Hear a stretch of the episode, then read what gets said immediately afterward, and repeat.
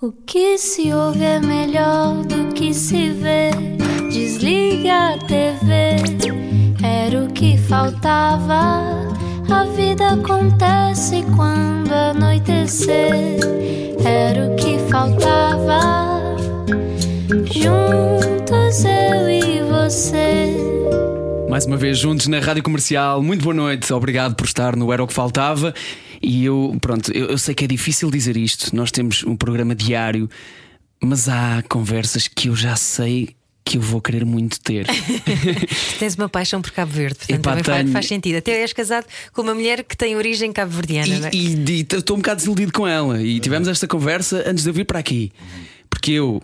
Bom, eu ia te falar sobre isto. Eu estou doido para voltar lá há anos. Que, que sonho voltar lá, que quero voltar lá, que a forço para voltar lá. E ela, não foi giro, mas eh, agora vamos ali, não sei onde. A tua família é de Cabo Verde e a ser a primeira a dizer para ir. Mas Olha, mas percebo. sabes o que eu apreciei? Quando fomos buscar o nosso convidado, que nós já vamos dizer quem é, ah, fomos buscá-lo e perguntaste ah, de onde é que vem, e, e o nosso convidado respondeu: Venho do Brasil, depois antes vim de Cabo Verde, mas venho no fundo de uma galáxia. Portanto, vamos falar com sei alguém que está ligado ah, lá acima e vamos, vamos saber como é que isso se faz. Então, mas primeiro vamos lá apresentar o nosso convidado.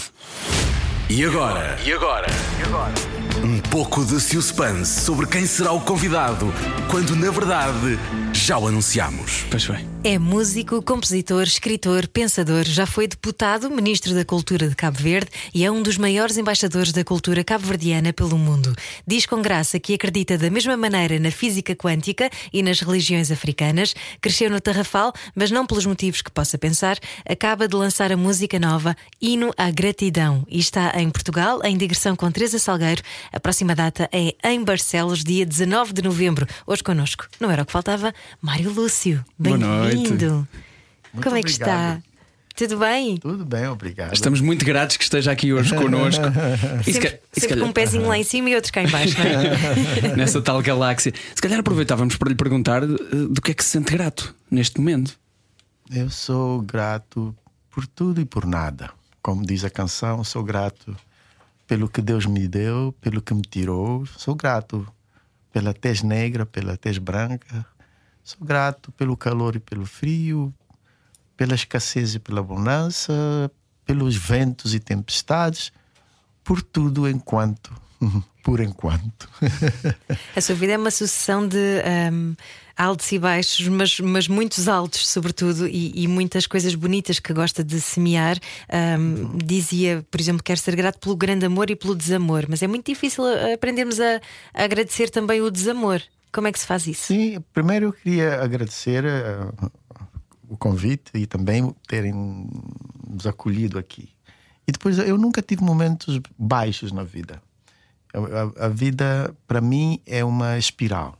Então, há um canto, ou seja, no, no circuito que isto faz, tem várias coisas que acontecem, várias energias, não é? Porque a euforia pressupõe a, a tristeza, eh, os contrastes, né? Se nós vivemos momentos eufóricos, temos que estar preparados que não se pode manter eufórico a vida toda. Então tem, haverá. Mas se aceitarmos uma equanimidade que inclui tudo, já não há espanto. Então eu vejo a minha vida assim, com, com essa gratidão. É? Eu dizia isto porque muito novo vai viver para o campo de concentração do Tarrafal, não é? Com 10? 10, 10 anos.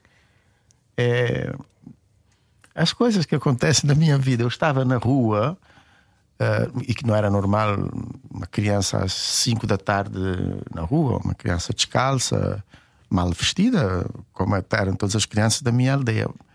É, eu tinha fascínio pela estética, pela beleza que eu não sabia o que era, mas o crepúsculo nesse dia atraiu-me. Eu estava a ler um livro de poesia, lembro-me, e fui caminhando na direção e cheguei o mais próximo possível do crepúsculo, que é a beira-mar. E fiquei ali a ver e terminei de ler o livro, ou seja, não terminei.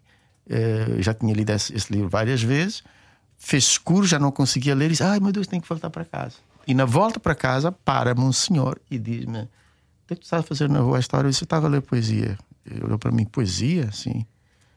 E eu disse: Este livro aqui, escondi o livro. Ele diz: Deixa ver, eu mostrei. Tu sabes ler? Eu disse: Sim, se quiser, eu recito-lhe o livro. Eu recitei-lhe o livro de memória. Na altura eu tinha boa memória. E ele ficou fascinado e foi falar com os meus pais. E que criança é essa? Eu lembro a minha mãe, achei meu pai e a minha mãe sentados atrás da porta, como duas figuras de boteiro. É a primeira vez que eu os vi juntos, sentados, como se estivesse à espera de alguma coisa. E disseram, a minha mãe fez esse sinal: o menino ele não é muito bom assim, quer dizer, juízo. E o senhor disse: sim, mas nós detectamos nele alguma coisa e gostaríamos, eh, tendo em conta a vossa situação, de, de o levar para lhe dar uma educação, porque parece que promete. E eu disse: Eu vou. Isso aí fui. E, e, fui para. Esse senhor era um comandante militar da primeira companhia de militares cabo-verdianos, cabo-verdianos que foi substituir a companhia portuguesa que cuidava do campo. Já depois do 25 de abril. Sim. E então eu fui e disseram: Olha, aqui é teu quarto, esta senhora cuida das tuas roupas, não sei o que, a partir de hoje o exército toma conta e foi assim que a minha vida, das 5 da tarde para as 8 da noite, virou o que eu sou agora. das 5 da tarde assim, para as 8 da noite. Pude, pude ir para a escola, pude estudar, pude encontrar instrumentos pelo caminho, aprendi a tocar, achei livros e a minha vida se inscreveu naquele. Mas então não tinha ido à escola até aí, mas já sabia ler, pelo menos através dos rótulos de alguns, de alguns alimentos, Sim. por exemplo. Aos 10 anos eu já sabia ler, escrever, Uh, e contar até mil? Sim, isso muito, muito mais cedo. Aos eu cinco? Comecei assim, por volta de acho que cinco anos, porque ainda não tinha ido à escola. E nós, eu e o meu primo Adelino, uh, tínhamos a mesma idade, copiávamos tudo que havia escrito e escrevíamos no chão de terra batida com, com um pedaço de pau na casa da, da Guida, a mãe do Adelino. E entre as coisas de que ainda hoje me lembro, que eram as coisas que nós tínhamos em casa. Frágil foi das primeiras palavras que eu aprendi a escrever. Frágil, que vinha nos cartões de madeira que transportavam coisas. Depois aprendi vaqueiro, torna tudo mais apetitoso. uh, azeite de galo, canta desde 1863. Lembro-me, uh, braço forte limitada, que era uma lata de banha de porco. Braço forte era a marca, enfim, essas coisas. E não sei por que associação. Uh, líamos, eu não sei que mistério.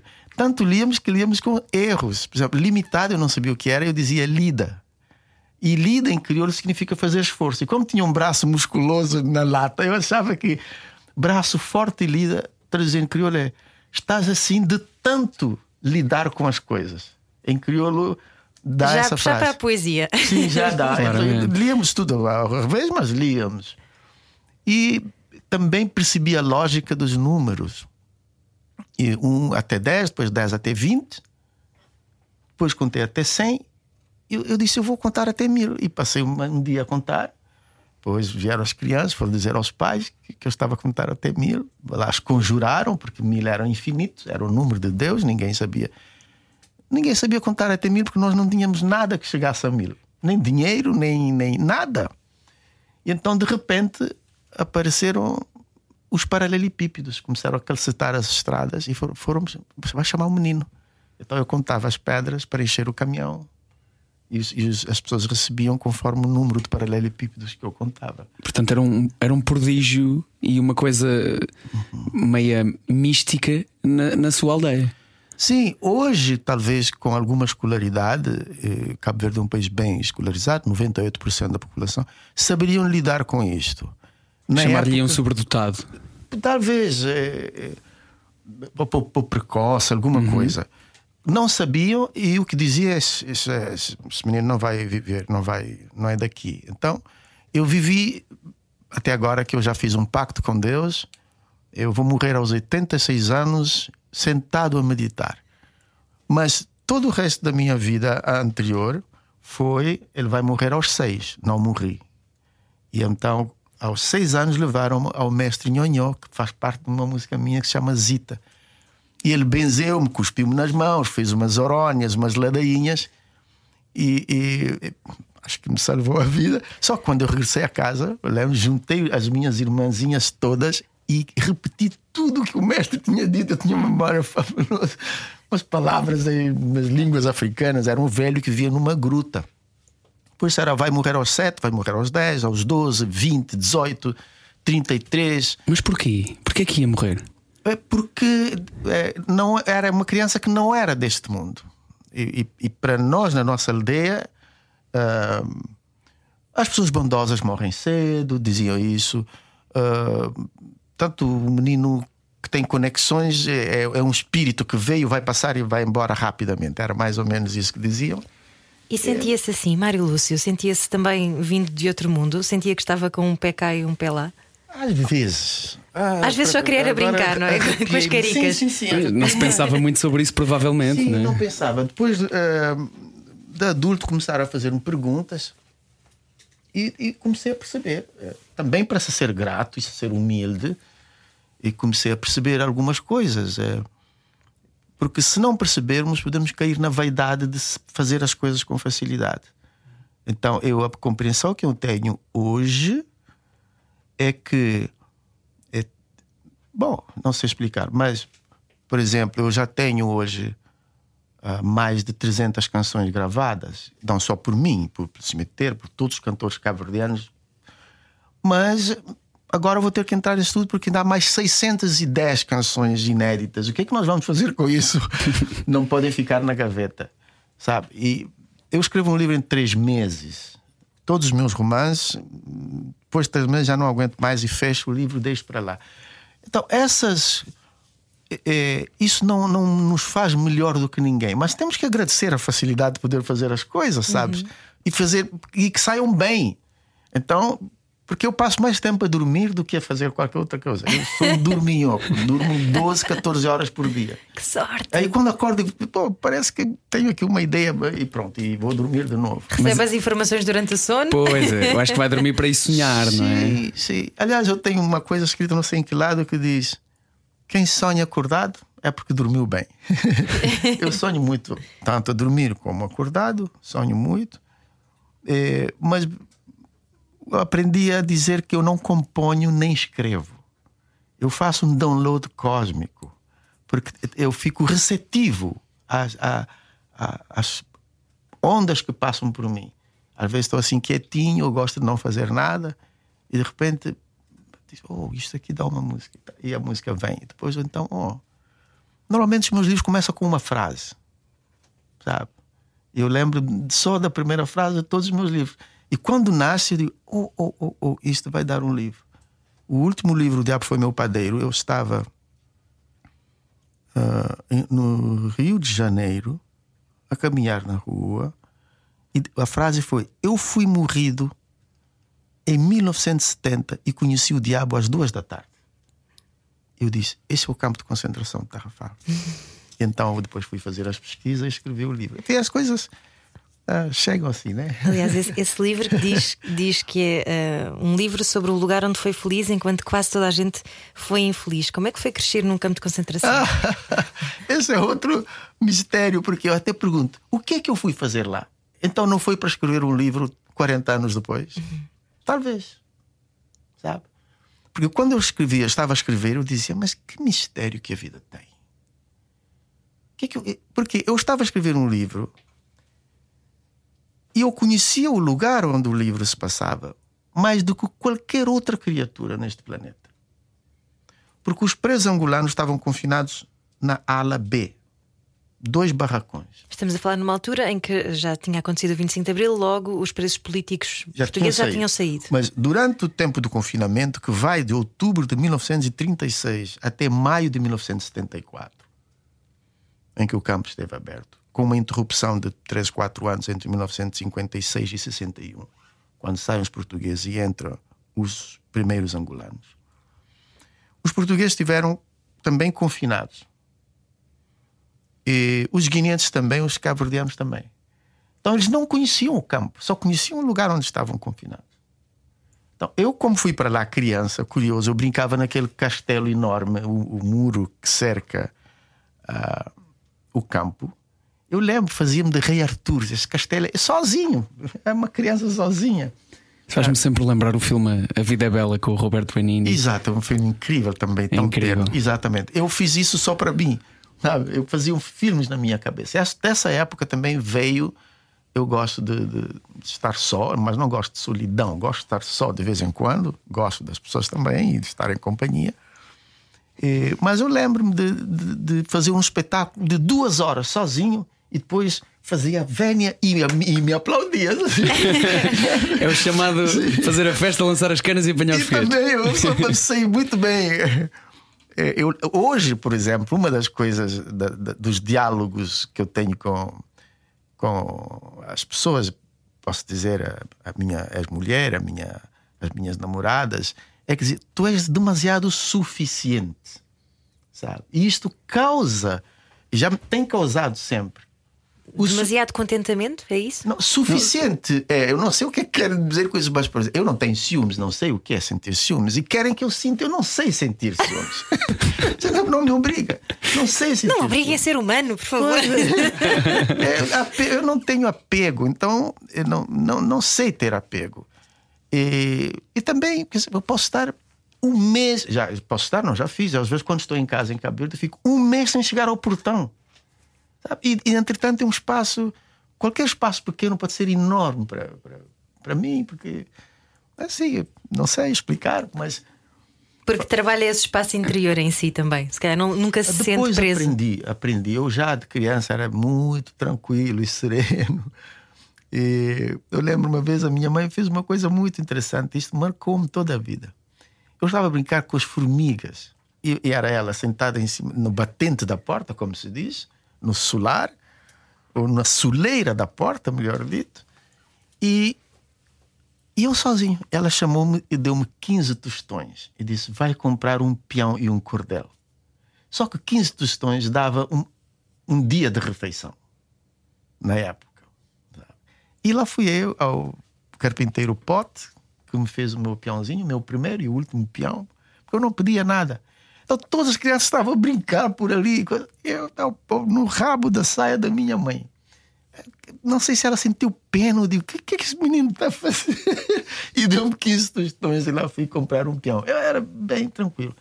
Mais tarde, à medida que nós vamos crescendo, aumentam as angústias. Aumentam as posses, as possessões, acumulamos coisas. E, e tudo isso é uma fabricação da mente, porque nascemos com a mente bem livre. E quando percebi isso, que eu estava a perder alguma coisa, então foi que eu cheguei ao budismo para compensar as coisas que eu estava perdendo. Então, eu só comecei a, a trabalhar, digamos, o interior, nunca fiz por isso, há apenas 22 anos. Oh, conscientemente, só começou a fazer isso, não é? Mas foi por, por sentir de alguma maneira, ou, ou por tentarem fazê-lo, sentir deslocado de alguma maneira, em que teve que ir pensar sobre isso? Na verdade, começou com, com duas situações. É, eu perdi um filho é, há 23, 24 anos, ele tinha 18 meses. Bom, então vem todas as respostas e nenhuma resposta. Todas as perguntas e nenhuma resposta. Mas eu sempre sereno, dando força às outras pessoas, à mãe, mas também tinha as minhas fragilidades. E um dia por uma, um acaso uma, inexplicável, acordei, havia uma fotocópia em folhas A4 na, na cabeceira da minha cama. E era. falava de, dos princípios do, do yoga. Eu li aquilo e disse: gostei disto. Pronto. Li com outro olhar. Estou a gostar disto. E, e por aí então depois vim para uma turnê na Europa, passei numa bomba de combustível em Portugal e entrei. Eu vou dar a volta aquelas coisas dos livros que giram assim, não é? E tem uns livrinhos de bolso. Uhum. Tenho comprado excelentes livros ali e achei A Vida de Buda. Comprei A Vida de Buda. Estava ao lado da Memória das Minhas Putas Tristes, de Gabriel Garcia Marques. Grande livro também. Pois, eu disse: olha, que combinação, levei os dois. Só para equilibrar um bocadinho. Pois, e comecei bem porque pela introdução ao budismo, que é um livro básico, lindo, eu já ofereci centenas a pessoas. Depois eu fui procurando mais literatura, mais literatura, estudando. E já praticar a sério, muito profundo, é, uma, é, um, é um estudo incessante. O budismo é uma religião, ciência bem complexa e simples ao mesmo tempo. Até um dia eu estava em, em, em Curitiba, para fazer um concerto. E era por volta das 11 ao meio-dia. E fiz o som e o palco ficava à beira do rio e eu saí a passear. e tinha um senhor a vender livros no chão. E eu disse: Eu não estou a acreditar. O livro que eu ando 20 anos à procura estava ali à minha frente, um livrinho amarelo chamado Dharmapada, que é como se fosse a Bíblia do budismo. É raro encontrar essa joia. E o senhor está a vender na rua e diz: Onde é que o senhor descobriu isso? Achei no lixo. Pelo título, ninguém se interessa. Eu não sei como é que o livro foi lá parar. E comprei o meu primeiro Dharmapada há três anos. Sabe? Dharma então, que é o nosso caminho, não é? Pronto. E a partir dali já é como, já, já está completo agora, é só estudar, mas faltava esse livro. É curioso que é muito mais conhecido uh, o, o karma do que o Dharma, pois que é. é uma espécie de, de contraponto àquilo. Sim, o karma é aquilo que nós somos, na verdade. Às vezes é um karma, sim, é só isso. Tem, eh, sem nenhuma catalogação, é mais uma explicação, porque é uma unicidade, mas dizemos de carga, de karma negativa, quando uma pessoa irradia coisas, mau humor. Uh, tu encontras com a pessoa e estás com uma, uma garrafa na mão, a garrafa cai e parte, há uma energia ali. E há chamado karma positivo, que é uma pessoa com quem tu encontras de manhã e no dia seguinte estás casado e feliz. Ou então achas dinheiro no chão, como acontece, eu acho muito dinheiro no, no chão. Esse karma. Então, karma é o que cada pessoa é e não é nada é fixo. A pessoa pode trabalhar e transformar o seu karma, sabe? O Dharma tem duas significações de verdade. Eu gosto muito. Que é uma é verdade que nós conhecemos no Ocidente, que é dizer a verdade, viver na verdade, fazer a verdade. Mas Dharma significa também verdade absoluta. E verdade absoluta, e em várias religiões tem vários nomes, o que o hinduísmo chama de essência oculta, o taoísmo chama de Tao, e o judaísmo e o cristianismo chama de Deus. Como se entra na verdade. E na verdade não há conceito. É o que eu gosto muito, sabe? Os grandes lamas, quando vão morrer, eh, meditam até entrar na verdade. Pronto, e acabou. Sabe? É, é, um, é, um, é um estado pré-material. E a verdade é que estamos a adorar esta conversa com o Mário Lúcio e vamos ter que continuá-la já a seguir, até porque eu não aguento mais sem voltarmos a falar de Cabo Verde. Precisamos falar de Cabo Verde e a já a seguir fico connosco, não era o que faltava.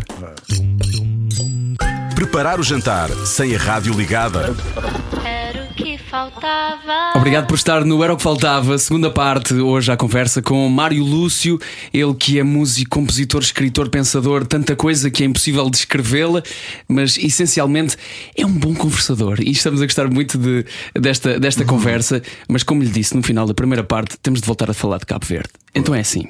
Uh, é preciso falar sobre o que é a grande riqueza de Cabo Verde, que eu acho que é um bocadinho também o, o papel do, do Mário Lúcio, não só em Cabo Verde, mas também pelo mundo, que é a sua cultura e a sua, uhum. a sua história. Sente que é essa a grande riqueza, não só daquele sítio, mas daquelas pessoas.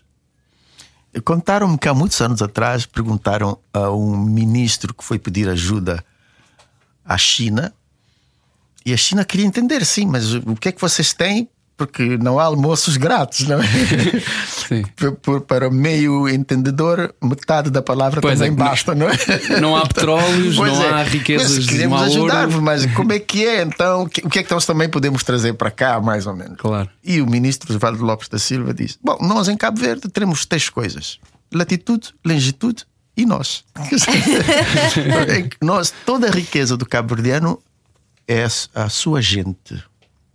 Primeiro, por ter nascido no improvável. Portanto, no século XV não tinha ninguém em Cabo Verde, dá-se o encontro forçado e forçoso entre os europeus e os africanos, e desse dilema entre um patrão e, e, e um escravo nasce os primeiros, as primeiras pessoas nas ilhas, ou na ilha de Santiago, mais praticamente eh, rodeado de grandes dilemas, a dizer onde é que eu estou?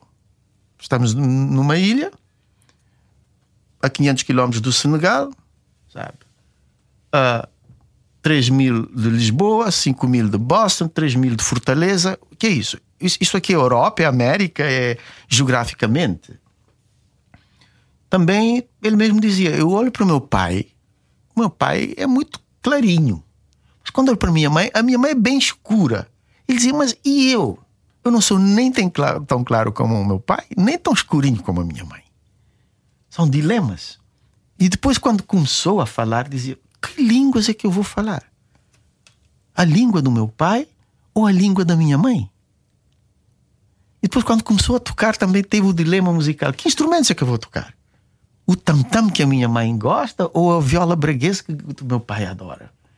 Então, desses dilemas, que era suposto não, o indivíduo não ter identidade nenhuma, surge uma coisa linda na história: é criar identidade síntese. Então, o cabo-verdiano tem esse valor incrível de ser a síntese e não, e não separa. No hino à gratidão, eu digo: quero ser grato pela tez negra, pela tez branca, sabe? porque somos essa síntese. Depois, por ser um país pobre, onde a dificuldade está sempre a favor, nós aprendemos a fazer do quase nada o quase tudo todos os dias. Reciclamos, vivemos, sabe? E aprendemos com isso. Eu, e por experiência própria, eu lembro da minha infância, nós tínhamos uma refeição por dia que era o jantar. E durante que eu me lembro, dos seis meses até aos dez anos, todos os dias, todos os santos dias, era a mesma cachupa.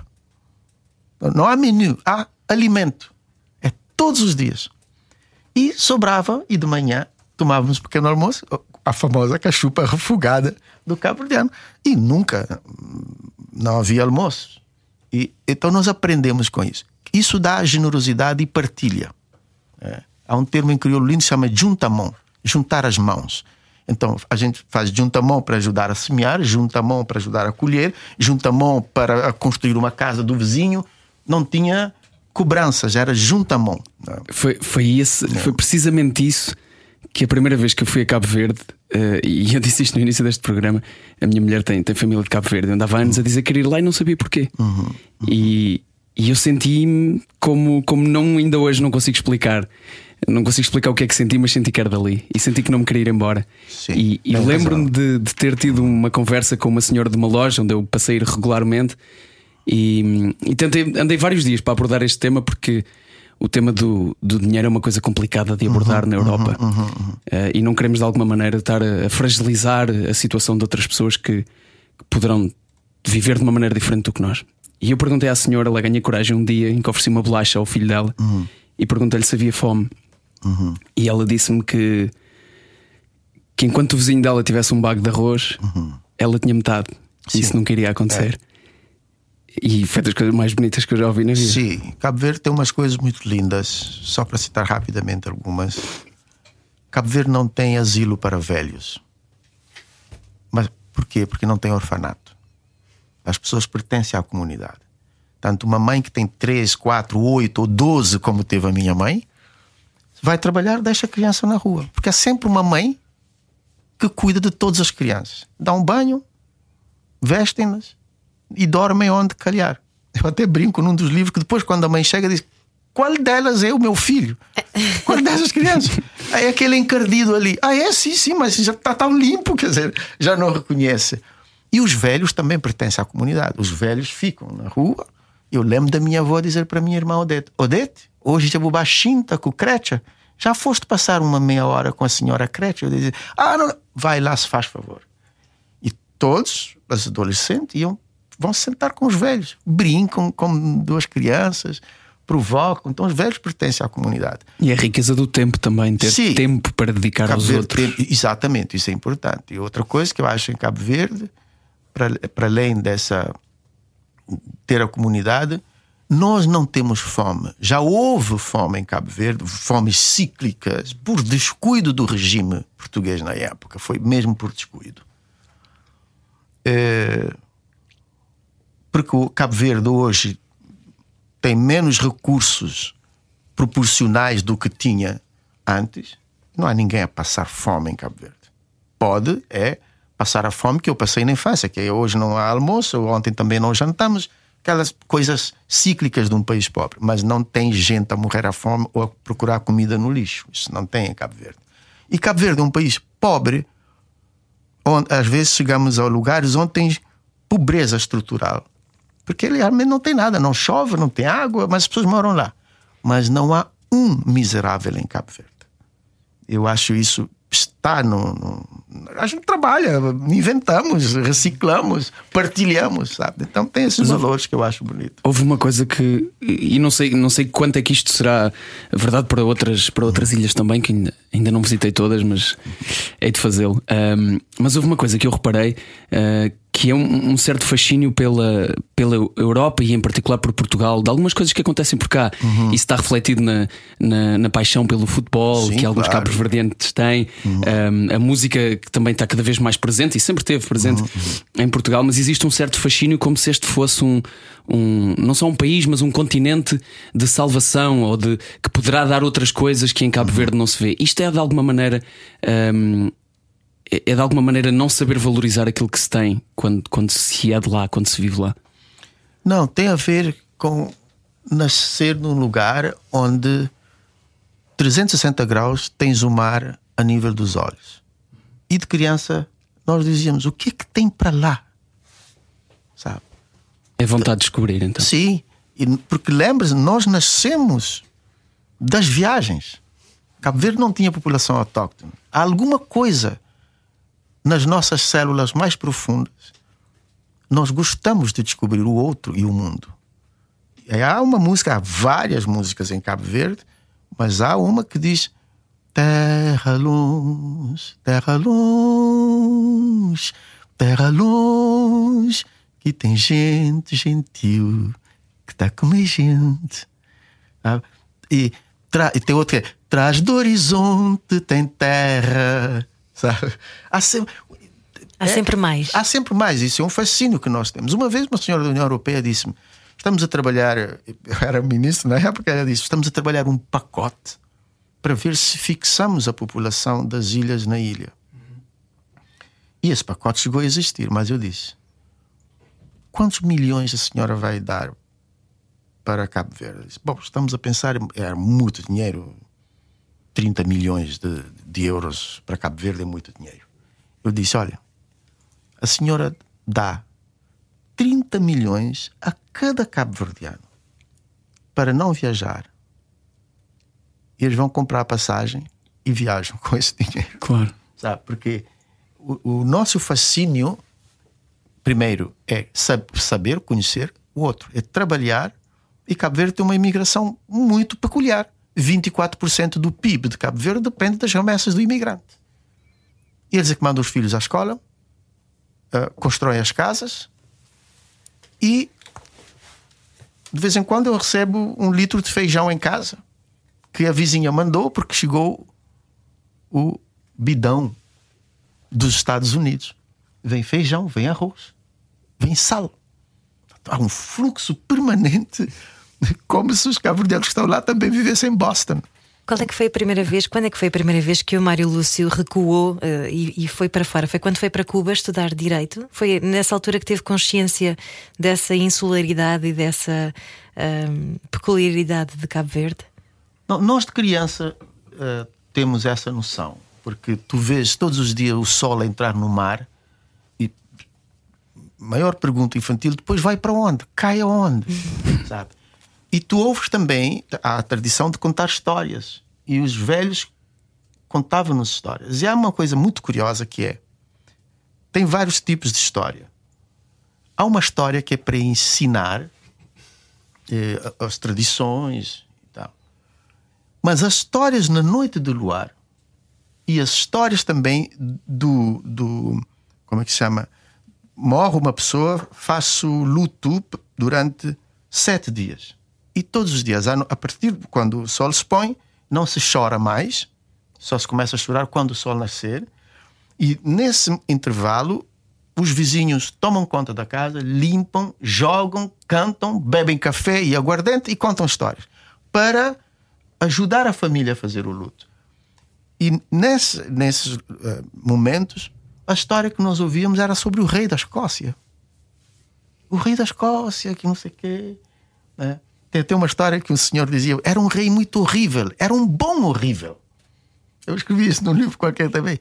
Era um bom horrível. E ele ganhava todos os outros reis porque ele era o melhor a trabalhar o ouro. Era um horrível. Veja como é que o crioulo pega da palavra e dá um horrível. Ele era uma pessoa que sabia muito bem trabalhar o ouro, tinha muito ouro. Eram histórias que nós ouvíamos. Sempre do mais além.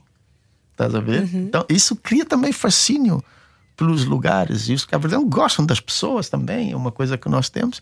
Então, a viagem faz parte da nossa estrutura e da nossa identidade. E foi preciso essa viagem a, Cuba para descobrir aquela sua verdade, o tal da arma de que estava a falar há pouco na primeira parte desta conversa, não era o que faltava. Ou seja, foi preciso também uh, sair de, de, si, desse lugar, para perceber: não, eu não quero direito, afinal, eu, eu quero mesmo é a arte e a música, porque diz-se que eh, Cabo Verde é o país com mais músicos por metro quadrado, não é? Eu julgo que sim, sim. Cabo Verde é o país com mais música e mais músicos por metro quadrado. A minha ida a Cuba foi uh, também dessas coisas que me acontecem na vida, porque na época, quando nós terminamos o liceu, Cabo Verde estava a formar uma nação, precisava de quadros, e vários países do mundo davam bolsas para Cabo Verde. Estados Unidos, Portugal, França, Áustria, uh, países africanos como Marrocos, Argélia. E o Estado, para incentivar, dizia: e os três melhores alunos têm direito a escolher o curso que quisesse e o país que quisesse. E era tudo pago, 100%. Dos três, um foi para a Áustria, está lá, outra foi estudar medicina em Paris, também está lá, nossa amiga. E eu, por ter vivido num quartel e ouvir os militares que se tinham preparado para fazer o desembarque da guerrilha em Cabo Verde, não, nunca se chegou a fazer, falavam muito de Cuba.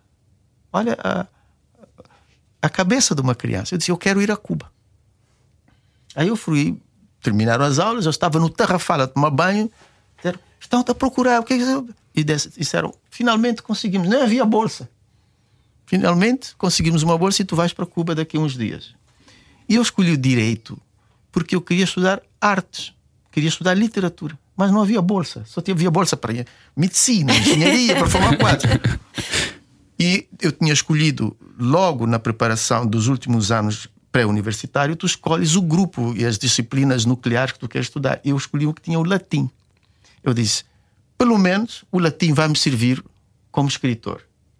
E quem estudasse o latim ia ou para arquitetura, história, ou uh, literatura ou direito. E não havia literatura, fui parar a direito. E na verdade, Cuba, eh, sendo também uma ilha, reforçou. Se eu tivesse ido para um continente, eu teria sofrido muito, uh, porque nós crescemos a ver água todos os dias, a todo momento. E Cuba deu-me também essa percepção de que estamos confinados, mas somos livres. Essa coisa das ilhas é assim, queremos sempre voar e viajar para outro lado, sabe? Mas a descoberta eh, da, de uma certa volição, uma certa vontade em querer ser melhor, digo espiritualmente, não melhor que os outros, mas nós sermos melhores, é, é uma coisa que eu tenho desde criança. Tá? Eu frequentava a igreja, aprendi também a tocar teclados, órgão na igreja do Nazareno. Né, depois isso hoje conflui, eu sou muito estudioso das religiões, todas as religiões. Aliás, escrevi um livro que chama O Novíssimo Testamento, que conta a vida de Jesus Cristo depois da ressurreição. E Jesus é uma mulher nesse livro. É, e para isso e, e, venha bem a palavra, com o S a mais, mas paraíso também. eu tive que estudar muito, eu já gostava, mas também para conhecer. Estudando o taoísmo, estudando o hinduísmo, estudando é, o judaísmo, sim, o cristianismo, o islão, é, rapidamente percebes que, ah, que bom que haja tanta diversidade na semântica, mas estamos a falar da mesma coisa. É mesmo isso. Então, cada vez mais ficas mais li, uh, limpo e aberto a aceitar o outro, porque na verdade o outro só é diferente. E se somos diferentes, não podemos ter um único Deus. Temos diferentes deuses ou formas de o ver, talvez. Mas no fundo, por mais plural que seja Deus, que por mais plural que sejam os deuses, continua a ter o mesmo nome. Eu ia convidá-lo a continuar a conversa connosco. Sim. Nós temos mesmo de terminar este Era o que Faltava aqui na rádio comercial, Em mas. direto, em mas vamos direto. para podcast. É isso mesmo, continuamos à conversa e temos muito para falar ainda com o nosso convidado. Vou só voltar a relembrar que Mário Lúcio vai estar em Barcelos, dia 19 de novembro, com Teresa Salgueiro, para cantar, E pelo entre mundo outras fora coisas, depois. o à Gratidão. Exatamente. Até amanhã, obrigado a todos. Continuamos à conversa em radiocomercial.ol.pt. O quê? Só chegou agora e não ouviu de início? Era o que faltava. Passe no site radiocomercial.ol.pt. De volta para a terceira parte do Era o que Faltava. Hoje a conversa com Mário Lúcio e temos de falar, eh, já aqui falamos de várias das ramificações de tudo o que o nosso convidado faz. Temos que falar sobre a música, até porque é já no dia 19 de novembro que vai estar em Barcelos, também com Teresa Salgueiro. A música tem sido também uma forma de levar Cabo Verde ao mundo na sua vida. Sim. Já me fez viajar por mais de talvez 50 países e sempre levando a música de Cabo Verde. Posso dizer que tem-me dado também grandes alegrias e o quase tudo, complementando com outras coisas. E a música de Cabo Verde é uma música que fascina, eu acho exatamente porque tem de toda a gente dentro. Sabe? Qualquer humano que escuta a música de Cabo Verde, a empatia dá-se por dizer: esta música tem algo de mim e eu tenho algo dessa música. E a gente podia dizer: é lógico, nó- essa música é síntese de mundos. Sabe? Então, de- de- é- cria-se a música de Cabo Verde, é uma música empática, não é estranha. Mas tem uma simplicidade tão grande que é isso que a torna também tão, tão fácil de, de, de nos conectarmos com ela. Pois, o meu filho lembrou-me há dias de uma. Eu escrevi em algum lugar que o simples é a depuração do perfeito. Eu lembro, eu sempre gostei de trabalhar com jovens músicos. E meu filho contou-me há dias, ele disse: Papai, lembro das coisas que aprendi contigo. E disse que eu parei o ensaio. Eu disse aos músicos: toquem, toquem tudo o que sabem, toquem cada vez melhor, toquem cada vez mais perfeito e depois toquem simples. Sabe? Porque temos manias de complicar para parecer que é bonito ou que é bom. Não, o simples é a depuração do perfeito. Um- desses exemplos é esta música que me desceu agora, o hino à gratidão. A música tem três ou quatro acordes, repete-se como um mantra permanentemente, é das coisas mais simples que eu já vi na vida. E a poesia é de uma simplicidade tal que tu dizes: por que, eu não escrevi isso antes? Qualquer pessoa diz: mas eu também escrevo isto, pois, eu sei. E está a ter a dimensão que está a ter, sabe?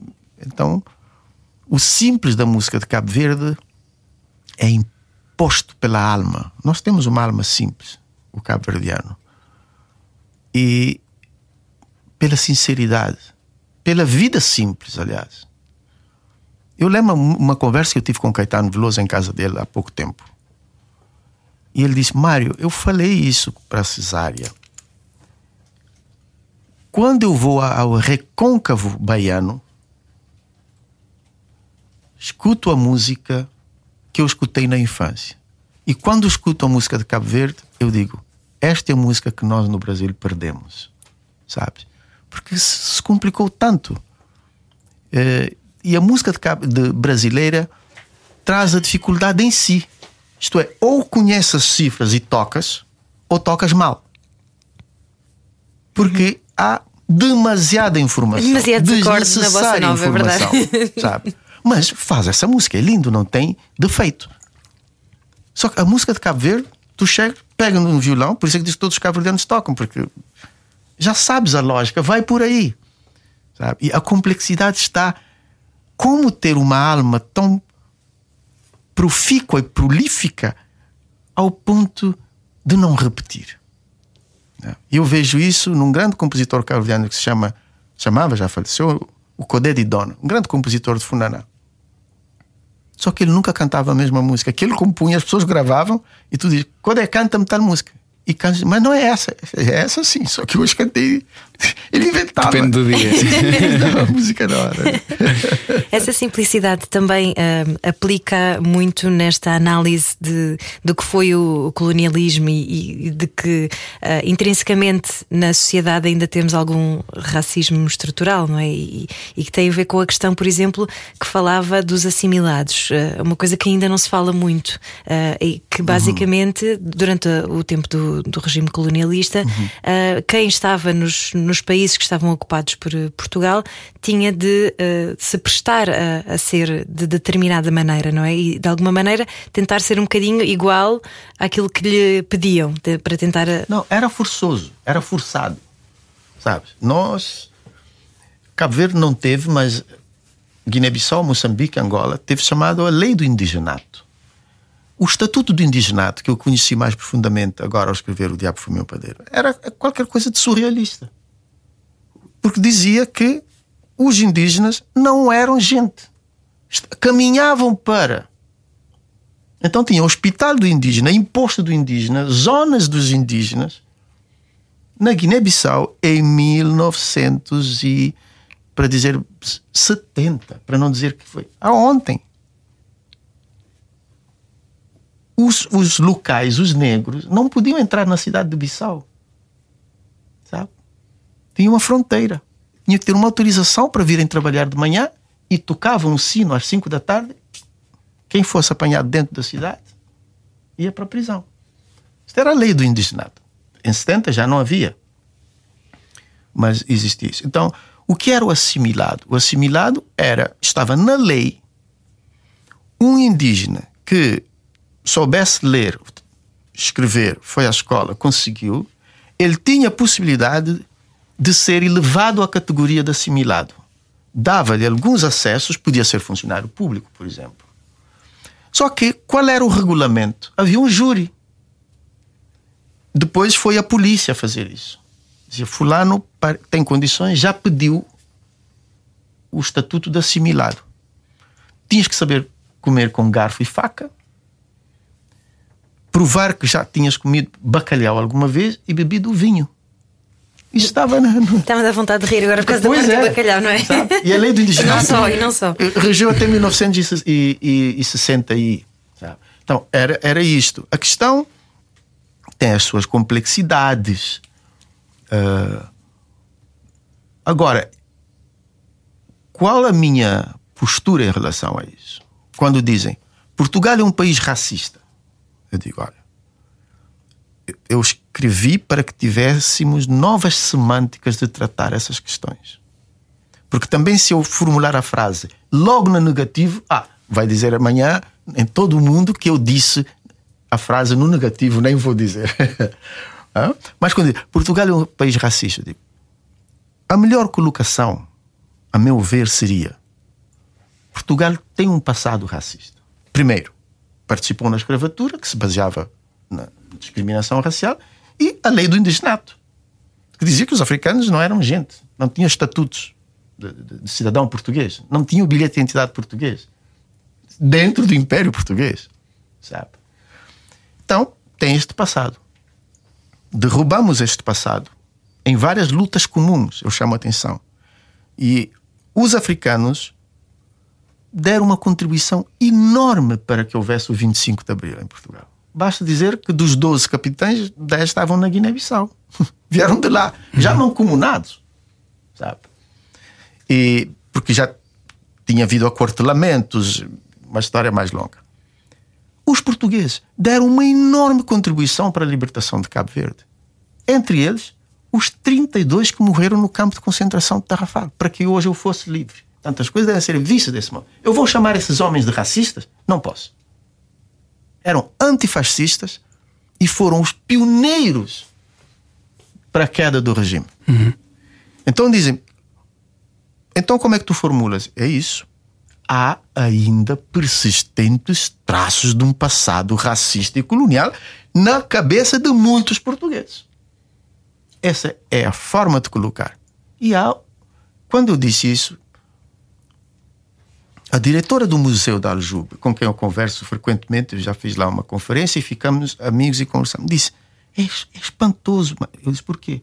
Porque quando eu era deputado, o Parlamento encomendou um estudo e a conclusão é ipsis verbos o que tu acabas de dizer. Eu disse: Olha que bonito, eu nem conheço o estudo. Quando nós temos uma metáfora sem rancor e tentando ser justo, e que vai de encontro a uma metáfora uh, do próprio, entre aspas, agressor, estamos a falar uma linguagem. Porque se eu disser Portugal é um país racista, ipsis verbis, mesmo que eu sofra do racismo, sofro, as pessoas sofrem, sabemos, Portugal vai fazer o quê? Vai dizer, esse é o país que temos. Mas se eu disser, tem traços do racismo, vão dizer, então vamos juntos trabalhar para debelar Vamos mudar isso. Nós não podemos mudar o mundo com rancor. Uma vez eu fiz uma palestra no Brasil e um rapaz negro levantou-se e disse: O senhor está a dizer é romantismo. O senhor quer que eu ame alguém que me agrediu? Nós não podemos fazer isso. O negro já sofreu demais no Brasil. Não concordo. Falando da universidade, nós queremos uma universidade já. Porque eu dizia-lhe que as coisas devem ser feitas com amor. Ele disse: Não, vamos com violência como nos tratam. Mas a e, violência gera violência. Pois, e eu no final disse: Olha, se nós conquistarmos uma universidade com violência, vamos ensinar violência. Os nossos filhos vão para uma universidade chamada Universidade da Violência. Os filhos dos nossos filhos serão especialistas em violência. Os netos, peritos. E dentro de 100 anos, teremos uma universidade tão violenta que talvez restem dois pares de dentadura. Porque comeram-se todos uns aos outros e no último, os, os últimos que se comeram, só restou, restou, restou isto aqui. E não vai mais existir depois de 100 anos. Ninguém atura 100 anos de violência. Mas leva mais tempo. Se com paciência pregarmos e apregoarmos o amor, de repente chegamos à porta da universidade, nos apaixonamos pela filha da reitora e entramos na universidade, nos formamos na universidade, ensinamos na universidade, pode estar seguro que daqui a 100 anos temos uma universidade negra do amor e vai a proliferar e vai progredir, vai florir por mais 100 anos. O caminho do ódio é muito simples. O caminho do amor é mais complexo, mas perdura. Sabe? Então, no tratamento das, de questões tão complexas como o racismo, o colonialismo, a escravatura, também deve ser tratado com amor. Porque a violência já foi demais. e como é que se trata com amor? Primeiro, nós fazer o luto. Quem não faz o luto não, não sabe agradecer, não sabe amar, temos que fazer o luto. Perdoar é nós, ninguém tem que nos pedir perdão. Porque isto criaria uma relação de hierarquia entre quem está a pedir perdão e aquele que está a perdoar. Não. Eu já perdoei, para ser eu. E nem sei a quem está tudo perdoado, para fazer o luto. E que não é igual a não chamar a pessoa às suas responsabilidades. Não é igual a, a fazer que não se esqueça, guardar a memória das vítimas. Não. Perdão é uma coisa minha, que é tratar as coisas com inteligência emocional e não com ódio. Primeiro, depois que nós fazemos o luto e praticarmos o perdão, vêm os outros. Já numa posição de o que é que o outro vai dizer? Estás a imaginar? Vai dizer obrigado. Isso chama-se gratidão. Então, quando eu dizia que Portugal não tem que pedir perdão, é que já vai atrasado. Muito atrasado. Se tu continuares na lógica do perdão, vamos ter mais um milênio de atraso. Nós já perdoamos, ou todos já perdoaram. Então tu deves vir rapidamente dizer obrigado, antes que passe o tempo. Já estamos na época de agradecer. E não é só em relação à escravatura. Então os portugueses não perdoaram os mouros que cá estiveram? Então os mouros não perdoaram os cristãos que lá fizeram as cruzadas? É, é um fluxo de perdão permanente. É isso que faz guiar o universo. Sabes? Porque se, se partirmos para trás para ajustar as contas, sabe? vai haver um momento que cada um vai ter a sua pedra atômica na mão. o silex. Não, esse não é o caminho. Mas o que é que acha que está na nossa gênese, dentro de nós? É, é, esse, é esse amor ou é esse ódio? O que é que é mais instintivo no ser humano? O ódio. Porque nós temos uma parte biológica. O amor é cultural. Não devemos nunca esquecer isso. Existe inseparavelmente uma unicidade. Mas se quisermos só dissecar para se entender, o homem é feito de biologia e de cultura. Quando falamos de cultura, falamos até da forma de perceber a espiritualidade, a cultura. E uma das grandes aquisições do homem é o amor. E o amor não é uma coisa genética. É a apreensão, é a empatia, a compreensão, a relação que nós temos com o outro. E que se manifesta. Tanto é que a cultura provocou mudanças biológicas em nós. É muitas coisas. Quando sentimos arrepio, quando beijamos ou amamos alguém, sim, é um sentimento. Não há nada em nós que provoque, na biologia, até hoje, a ciência, nós não temos sensores de sentimento. Uhum. O sentimento é uma coisa cultural. Não é nenhum órgão. Não, né? tanto é que é, um hindu vê para um morto e diz: Isso não é nada, é lenha, vai queimar. É cultura e é uma sabedoria fazer isso. Ah, nós os cristãos tapamos os olhos e já estamos a chorar. Eles choram antes. Então, a cultura é que provoca as nossas reações em relação às coisas. Então, quando tu tens isso, biologicamente, olha para o no, ao nosso redor. O leão mata a gazela, a gazela come a erva. Então, o, a própria sobrevivência tem a sua violência. Aliás, até a própria sobrevivência do homem, há pouco tempo li um livro chamado Sapiens, uhum. que fala sobre a possível teoria uhum. de o Homo sapiens ter chegado mais longe uhum. porque aniquilou todos os outros à sua volta. O Neandertal, o, o, Sapiens, nós somos o Sapiens Sapiens, todas as outras, vou-lhe dizer, subcategorias, uh, porque somos todos animais. Uh, existe também esta, esta possibilidade. Há, há várias teorias sobre isso, eh, porque essas espécies não têm uma linearidade. A evolução não foi uma coisa contínua. Hoje a ciência já provou que o, o, o, o, o Neandertal, que ainda tem as suas contestações, mas o sápio, o sápio, o conviveram no momento. E é evidente, se chegaram a conviver, a lei da seleção natural, o mais forte elimina o mais fraco. Não foi intencional, vamos matar os outros. Não, sabe pescar melhor, pesca, sabe. E o outro não o que sabe. se adaptou melhor, como diz Darwin. Sim, sim, não é o mais forte, mas o que se adapta melhor.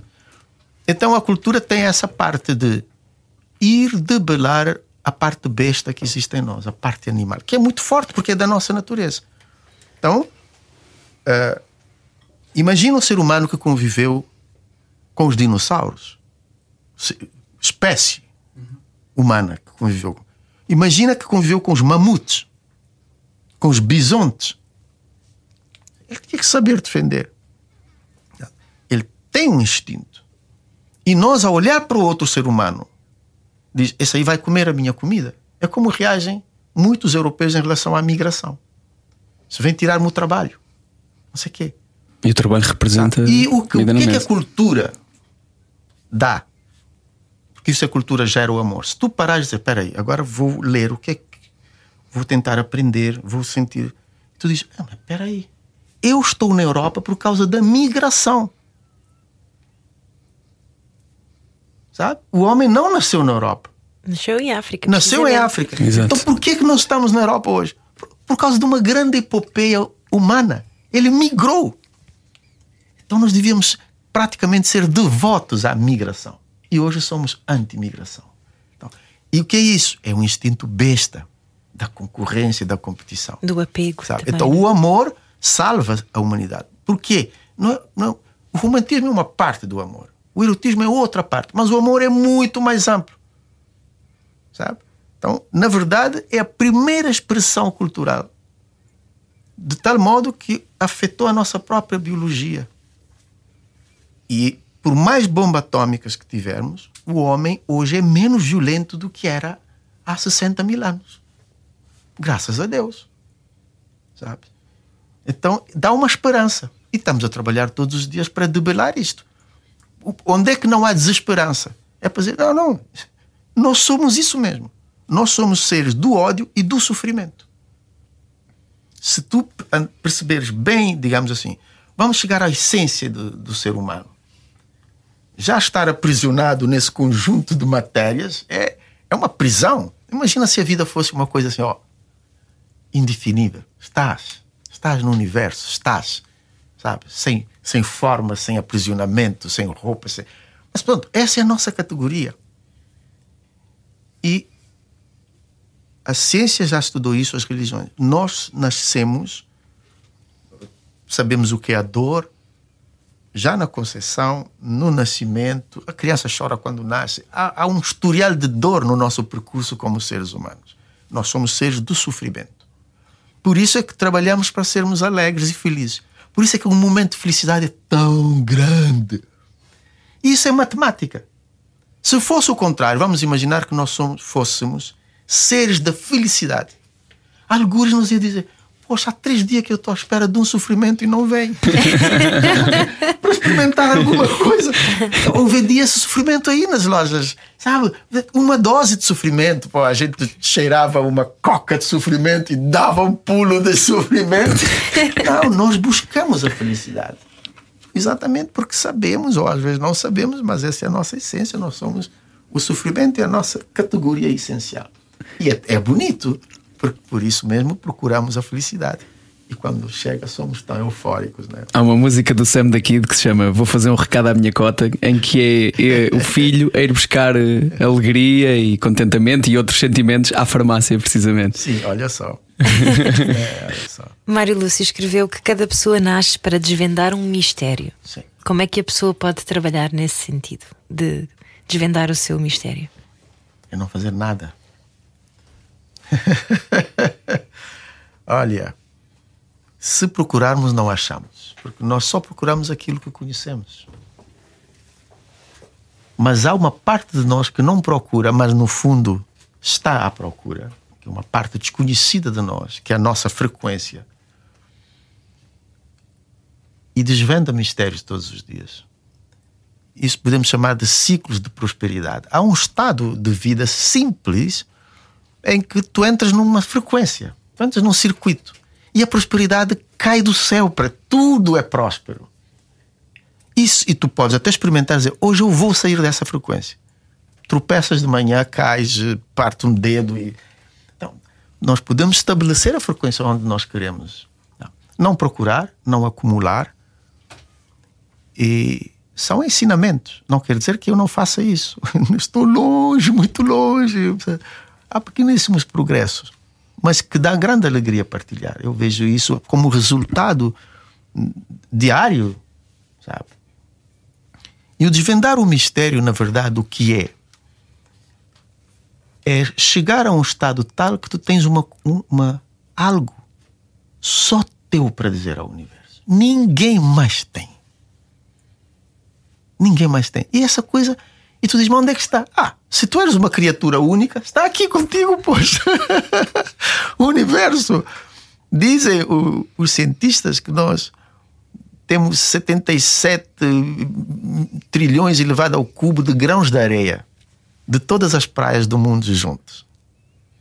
Mesmo assim, há mais estrelas no firmamento. Você já provou isso.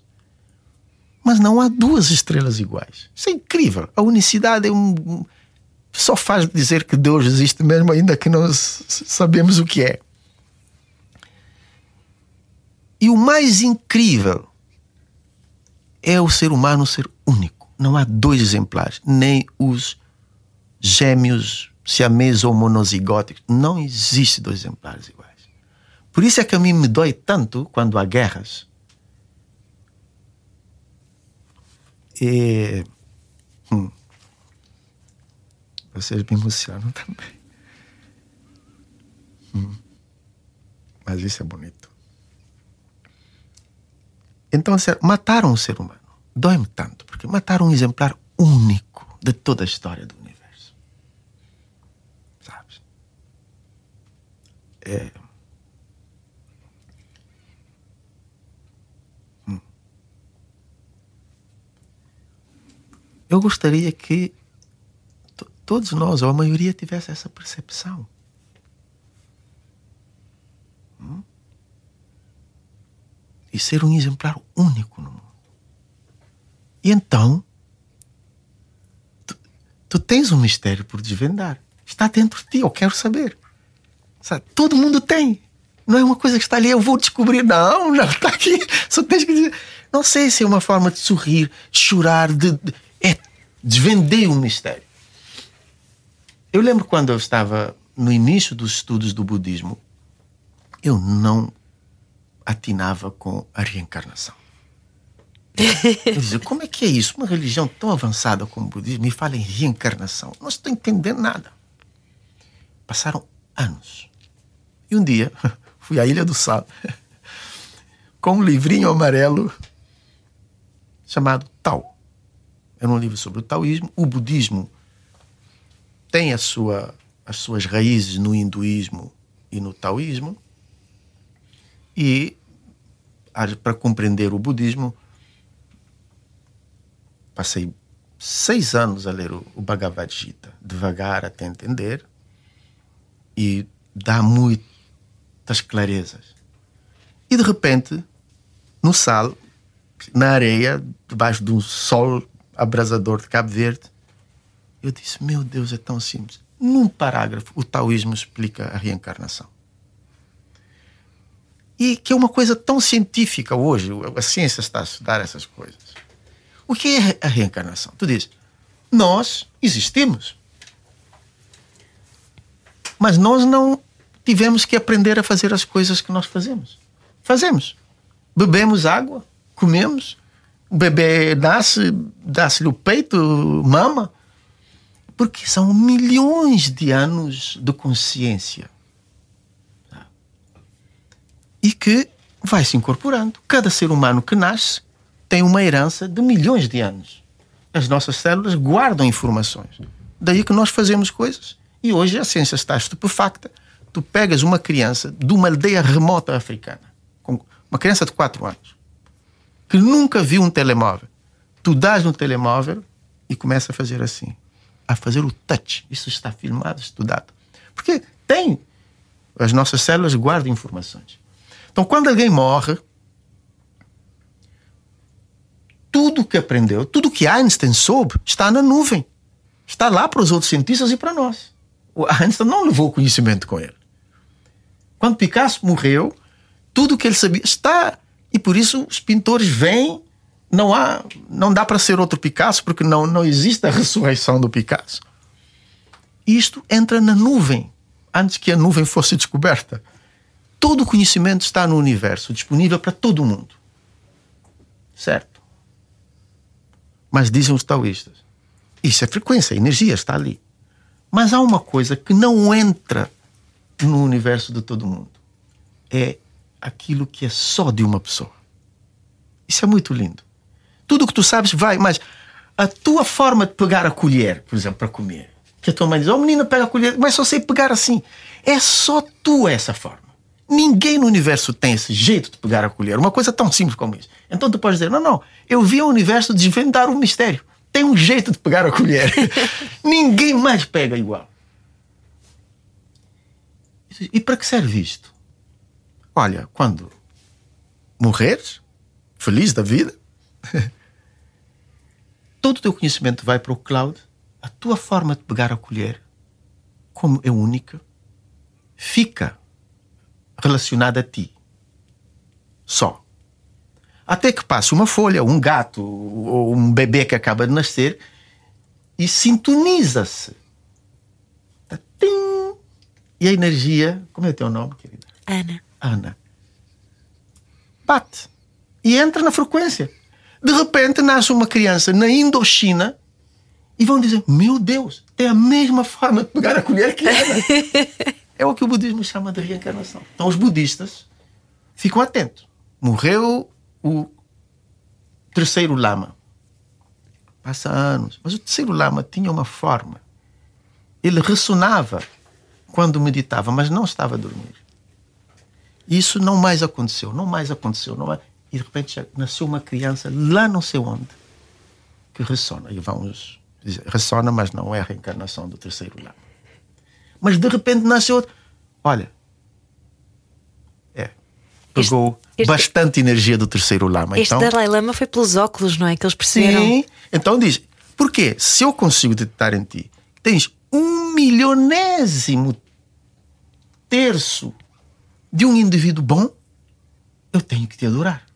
Porque já sei que tens uma coisa boa. Então, as descobertas do- dos lamas é que esse ser humano já nasceu com uma molécula de um homem bom. Que entrou na. na- Então, ele pode fazer muita coisa boa para os outros. É, é nisso aqui. Então, a ressurreição tem várias teorias mais complexas e que hoje até se percebe como algo simbólico. Depois que o Vaticano se abriu para dizer: vamos, vamos lá, a Bíblia é cheia de parábolas. Então, a ressurreição pode não ser o reviver de uma pessoa física, mas é evidente que Jesus ressuscitou. Como é que um homem, depois de morto, cria uma religião? com mais adeptos no mundo. Então, isso chama-se ressurreição. Dizer, Na verdade, sabemos até na, na reencarnação, que se chama reencarnação, mas não é a mesma pessoa que vem. São as, as partículas. E no caso da ressurreição, já teve casos de várias reencarnações de Jesus, mas como o cristianismo não segue esse caminho, já chegou a aceitar.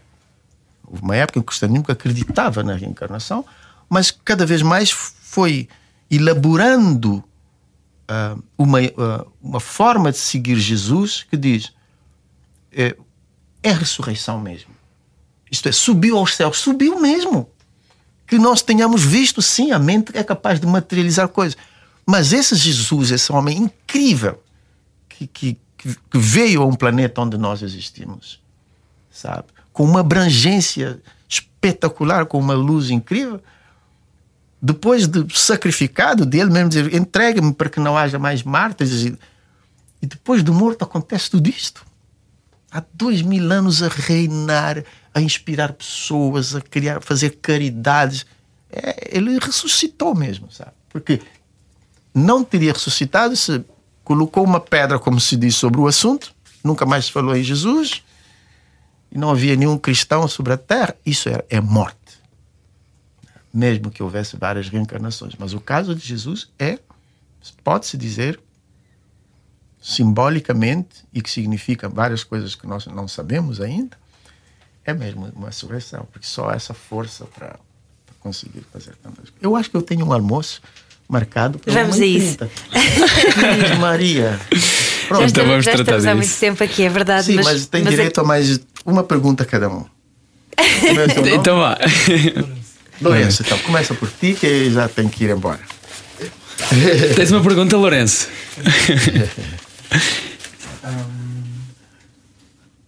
Sim. Como é que se faz gelado de baunilha? Sabes? Vá. Pronto. Bora, Lourenço. O Lourenço das nossas redes sociais vai fazer uma pergunta à Maria Lúcia. Sem medo, está ligado? Então, de, de todos os, os livros budistas que já leu, qual é que foi assim aquele que, que mais impacto teve em si? É o que eu estou a ler e que vou continuar a ler até o meu último dia, que- que é um livro de Sogyal Rinpoche. Chama ah, O Livro Tibetano Da vida e da, da vida e da morte. É, ele foi tão bem inspirado, tão honesto, que ele escreveu o melhor livro do budismo de todos os tempos. O livro, existe o livro tibetano da morte, e esse Rinpoche teve uma linhagem de mestres que lhe passou vários ensinamentos. Ele vive nos Estados Unidos hoje, parece, no Ocidente e conseguiu escrever um livro que vai desde de como ler às formas de meditação, às formas de lidar com a morte, de ajudar as pessoas que estão em- nessa situação de morte, tudo. E o mais encantador, para mim, é o livro que melhor explica a natureza da mente, que é a essência do budismo, a natureza da mente. De dizer, ah, estou triste e ter a consciência que não é a minha mente que diz isso Sabe? Não existe o triste, há circunstâncias. Tá? Então, saber que, ah, eu tenho raiva. Uma vez eu perguntei à minha filha: Tu estás com raiva de quem? Da. da, da, da amiga uh. Eu perguntei: E a Mônica sabe? Não, então tu não estás com raiva. a Mônica nem sabe que tu estás com raiva dela, tu não estás com raiva. Ela disse que nunca mais esqueceu. Então nós não temos raiva, na verdade. A nossa mente é que cria um, uma aversão em relação à pessoa, algum, algum facto. Nós não temos isso. E isso, o, os tibetanos e, e o Sogyal Rinpoche, isso ensina. Isso chama-se SEM. SEM é a parte da mente que cria todas essas coisas. Sabe? Como, como quando a gente diz, estou apaixonado por ti. É, estou sim, mas eu é que coloquei a paixão em ti. Sabes? E como é que se aprende o desapego? No dia que não me quiseres mais, avisa-me que eu tomo a minha paixão de volta. Não tenho que sofrer. Nós é que colocamos. Ah, tu és linda assim, fui eu que coloquei isso em ti. Sabes? Não, não tem lindo. Então tem pessoas feias e outras lindas, todas são lindas. Nós colocamos. Eu te adoro. Nós colocamos tudo o que nós gostamos numa pessoa e materializamos tudo isso, como aquilo é imaterial, e ficamos com a pessoa. E depois as pessoas, não, eu vou embora, a gente morre, sofre. Não, toma tudo de volta e dá para outra pessoa. Se aprende muito a, a, ter desapego com essa atitude. E hoje, minha paixão diz, eu sei, é bom, eu gosto de sofrer, mas tá, no dia que eu não quiser mais, tomo o meu sofrimento, a minha paixão de volta e, e, e continuo na serenidade. Então, esse livro, aconselho, do Sogyal Rinpoche, o livro tibetano da vida e da morte. Já viste? Já. Eu, eu tenho uma versão brasileira e gostaria de encontrar uma versão em Portugal, acharei. Ah. Compra para Tens mim. uma, Ana? É, tenho, tenho lá é, em casa. É, manda, eu, a, a minha, até a minha filha arrancou a capa. É o livro de cabeceira, porque cada vez que tu lês, diz, eu não tinha visto isso e aprendes. Não tinha visto isso. Aprendes, é, agora estou curioso também. Isso, tudo. É, não é bom começar por ele. Vou enviar via editora, já, já está combinado. Agradeço. é, não é bom. Uh, Demasiado complexo. Sim, porque tens que conhecer uh, várias bases para. Começa-se pelo a vida de Buda, para entender o que é o budismo. Depois podes trabalhar um livro que se chama eh, Sete Formas de Adestrar a Mente, de Tai Situ Rinpoche. Sete formas de adestramento mental, na verdade. Depois é bom ler Bhagavad Gita no intermediário. É, é o livro dos hindus, o base. Uhum. Ah, tal, devagar, com o tempo. Porque vai-se adquirindo ferramentas, sabe? Porque se começares ali ele dizer natureza da mente, vais ficar perdido. Uhum. Eu lembro nas Ilhas Canárias, uh, quando comecei a ler, eu disse, tive uma angústia. Porque a gente pensa que o budismo é, oh, me sentar, está tudo bem. Isso é enganar a mente. É, eu também não consegui ainda ler todo o não, livro tibetano é. da vida e da morte. Porque se eu fizer, oh, e tu vieste dizer, cala a boca, e eu te der um murro. Serviu de quê, medida? Claro. então, então... tem que ter o estado mental da serenidade, independentemente das coisas que acontecem. Então, a segunda pergunta. Isso leva-me à segunda pergunta: esse, esse tal murro que aconteceu durante a meditação. Uhum. Uh, costuma ter uh, murros do dia a dia de de, da brutalidade do dia a dia, dado, dado a, a, complexidade daquilo do seu conhecimento e também a simplicidade do seu conhecimento. E a sensibilidade. Exato, e a sua sensibilidade. Sente murros daquilo que é a realidade do dia a dia. Na verdade, sinto mais do que eu sentia antes de ser budista. Porque tu és mais sensível, tens uma compreensão das coisas, sabe? E, há bocado a Ana chorava, eu chorei com ela. Porque é lindo, é, é bonito. É uma mulher extremamente sensível. Então, é? É, é, isso passa e. Então eu não, não era a minha emoção, era. Eu, eu, na verdade, eu roubei o choro dela um pedacinho. É, tudo dói hoje, sabe? Porque quando tu tens sensibilidade, tu diz: por que, que o mundo é tão violento?